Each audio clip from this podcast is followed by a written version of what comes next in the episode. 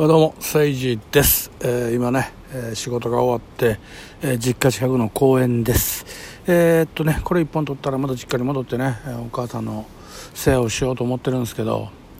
いやー、今日疲れたね。もう本当にね、本当疲れた。あのー、なんでしょうね、えー、っと本当は2人でやるべき仕事の内容を1人の方がちょっとなんかね、えー、っと身内にご不幸があられて、えっとえー、来れなくなってで一人でやったんですよ。で僕ちょっと前回の放送で言ったと思うんですけど現場の所長さんと今仲悪くてあの本当ならねあの結構もうあのあんまりここまでボロボロにはならないんですけどやっぱりこうちょっと今揉めてるのがあってであの弱みを見せれないっていうかあのちょっとやっぱりこうなあなあにできないんでもうがっちりやんなきゃいけないからもう1人で2人分やってね何とか事なきを得てこなしちゃうんで、まあ、残業すればなんとかなったんですけど僕お母さんの介護あるから残業なんかできんからもうとにかく5時までに終わらそうと思ってもうお昼もカミカミでねなんとか終わらせてもあの所長がねちょっとね揉めてましてねあのー、1個前かなこれ、ね、多分1個前の放送で喋ってると思うんですけどちょっとあのー空き缶をね現場の中で掘れないんですよ。生活ごみを掘って掘ってはいけないっていう仕組みになっててあの、まあ、これはあの、えー、っと国がね、えー、大手ゼネコンに対してその分別をもっときっちりしなさいと。鉄ゴム木材それから、えー、プラスチックとかねものすごく細かくあの掘らなければいけないんですよ。だからその昔だったら根菜って言って何でも掘れるバッカンがあって生活ゴミであろうがカンカンであろうが掘って帰れたんですけど今はもうそれそれができなくてで分別が大変だからってことで、えっと、自分が食べた弁当からのゴミとかあと飲んだジュースのカンカンとかは自分たちで持って帰ってくださいねっていう風になっててこれは多分ねもうあのどんな現場に行っても同じだと思うんですよちっちゃいね中小企業の現場に行っても中小企業さんが元請けさんの現場に行っても大手ゼネコンじゃなくてもみんなこの一律この感じだと思うんですけど、まあ、国がね査定してるんでもう守らなければいけないんで。ただやっぱりねなかなかね守れないわけですよ。その例えばね毎日行ってる人とか、えっと、上層部っていうかね番頭さんクラスの人が主任クラスの人には伝わってますよ。でそうしたらもちろんしないんだけど例えばえー、昨日まで来てなくて今日から来た応援部隊とかで昨日まで来てた人の中に1人ちょっとね、えー、今日から来る人が入ってて一番ペーペーでちゃんと触ってなかった知らずに掘ってしまうとか悪気なくですよ。わざと掘るんじゃなくて、まあ、そういうのが後を絶たないわけですね。どうしてもそうなってくるんですよ。でもだからってねじゃあほんだら仕方ないなもうそれは目をつぶりましょうっていうわけにはやっぱりこう大人の社会にならないわけであのやっぱりこれは元請けと下請けの関係性もあるからそのもしね捨てたら罰金しますよ罰金取りますよって1本月1万円取りますよってなっててで、まあ、それでも掘るんですよその悪気なくですよ。あの、えー、その僕の次の1個前のそのもう1個手前の放送で悪気なく人を傷つける人みたいな話してるけど本当人間って悪気なくちょっといろいろやっちゃうんで。であのーえー、いくら言ってもね、えー、捨てる人が後を絶たへんということで連帯責任になって掘ってあったら、えー、そこにその日入ってきた業者全員が罰金ですとなってで僕がたまたま行った日に3業者入っててで、えー、と誰かがカンカン2本走ったんですよ。で全体責任になってしまってまあそれもねもう何回も所長が朝朝から言ってて昔からもうホランとってねホランってもう正直ね56回目ぐらいの話なんでさすがにもうブチ切れてあのもうあのレンタ責任でじゃああの受け取り金額からお金引きますってなってまあ、もちろん僕らね僕の僕の給料から引くって言ったら僕大暴れするけど会社に連絡して会社の受け取り金額から引きますよってなったんですよ。で会社はねそんなたまらんじゃないですか。そんなカンカンを誰かが掘って俺ら関係ないのに捉えるってどういうことやってなるから。であの所長さんもちゃんとさ説明してないからなんか俺に電話かかってきてね専務から「お前なんかあれか」ってあの現場で掘ったあかんとこにカンカン掘ってもて2万円罰金ころたんかって言うから「いやいや俺掘ってませんよ」って俺じゃないと人が掘ってレンタ責任で俺らも払わなあかんなりましたって言ったら「何それ？いや知らない。そうなったんすよ」って。そんなん無理やから無理や言うてからいや言って無理や言うてってペ俺に言っても無理っすよ。あのそんなん所長に「いやこれうちの会社が無理やって言ってますよ」って言うだけですよ。それしかできませんよ。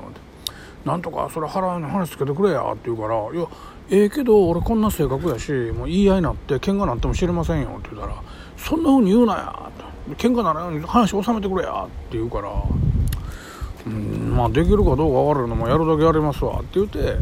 で俺が言う前に社長から「ちょっとこっち来てくれへんか?」って呼ばれて「なんすか?」って言ったら自分とこのちょっとね専務から電話あって「あのうちそれ払われへん」ってもう散々言ってもう泣いてくるからだからもう自分とかも払わんでように今回だけはもう留飲を下げたけど次からこんなんしたら絶対あかんで取るでって言うからさ俺ちょっとプチってきて「いや次からこんなんしたらあかんで」ってそのされるなんどや思って「所長悪いけど俺何もしてへんやん俺が掘ったんじゃないやん」って言うたら「だから連帯責任や言ったやろ」言うから「いやそら知らんと。連帯責任やろって言ったらそれは2万円取るっていうのは認めましょうと。ね構いませんと。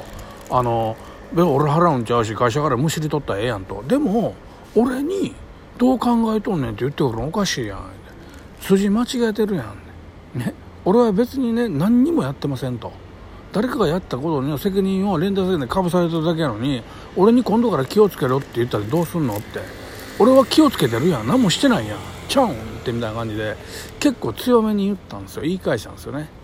だからプチー切れ張って「どうのこうの」って言ってくるから俺も「何こら!」みたいになってもうほんまあのつかみ合いになりかけなってまあそれが原因か、まあ、昨日から全く俺に口聞いてこなくなってでまあ俺正直ね、あのー、まあ、その人多分えー、今年で多分もう60は過ぎてると思うんですけど、あの60も過ぎてる人がね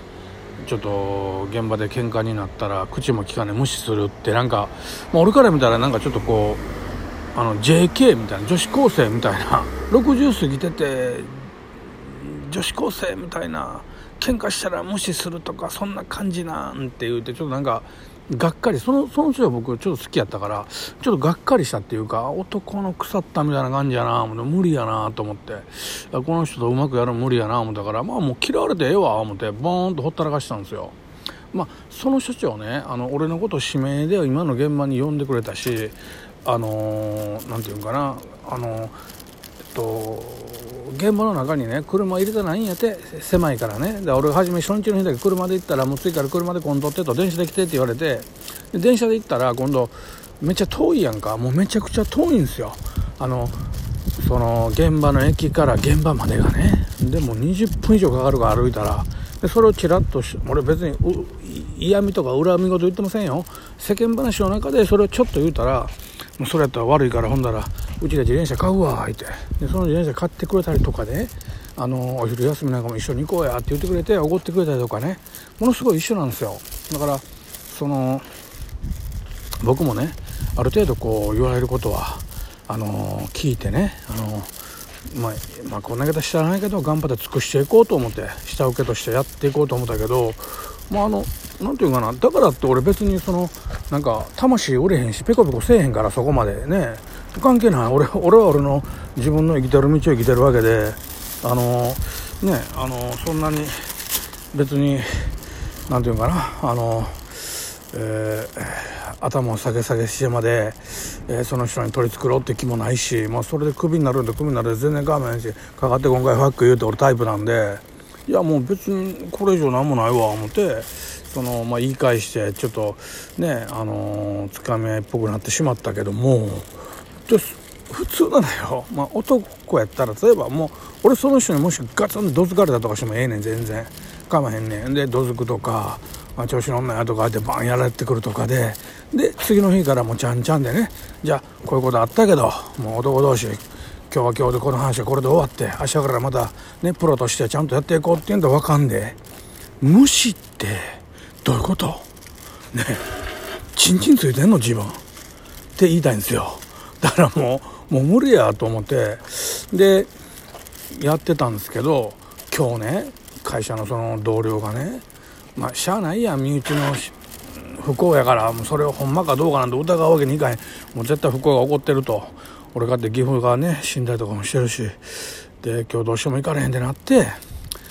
分かったって一人で行くことになったんやけど一人で行ったからってその今日やらなあかんややるべき2人でやるべきことをできなかったらこんだけ揉めてんのに俺もう立場ないやん。もう絶対やる気らなあかん何が何でもどんなことしたってもう終わってからバタンとその場で倒れたってね。やりきらなあかんやんか。ね。あのあれじゃない。あのあの煉獄さんじゃないけれどね。心を燃やせですよ、ね、お前最近もあの煉獄さんにはまってるけど。だからもう俺もねもうこれもうちょっとなかなか一緒でやっていくの結構厳しいな思ったけど。ね？もう限界を超えろ心を燃やせって言ってうわーやって今日やりきってで今に至ってるんですよ。だからもうボロボロでねあの本当に。でこういう時ねあのなんかね彼女欲しいなと思うね。彼女いてくれたらなと思うね。もうあのなんか言うやん一応そのあんた最近なんかどうした？ん?」とか言われたら「いやこうこうこんなことあったな」って言ってだから「大丈夫?」みたいな感じでこう言ってくれるじゃないですか。ねコーヒーでも入れてくれるじゃないですか。ねこれが今からね僕家帰ってお母さんを面倒見なくちゃいけないっていうこの現実がねまあいいっすよ。自分のおかんやからね、えー、ね正面しようが何しようがちゃんと面倒見るけど。ほんまねまあなかなかね大変な日々ですよ、まあ、というわけでねえー、どうや、えー、もうすぐね時間基本終わるな。えっ、ー、と皆さん。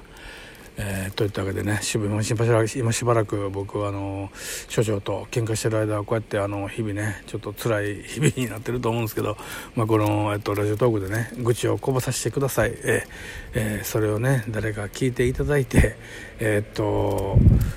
留飲をね下げていただき留飲を下げる違うな共感を得ていただけるとねありがたいかな、うん、というわけでね終わりたいと思います。ではまた次回お会いしましょう。さようなら。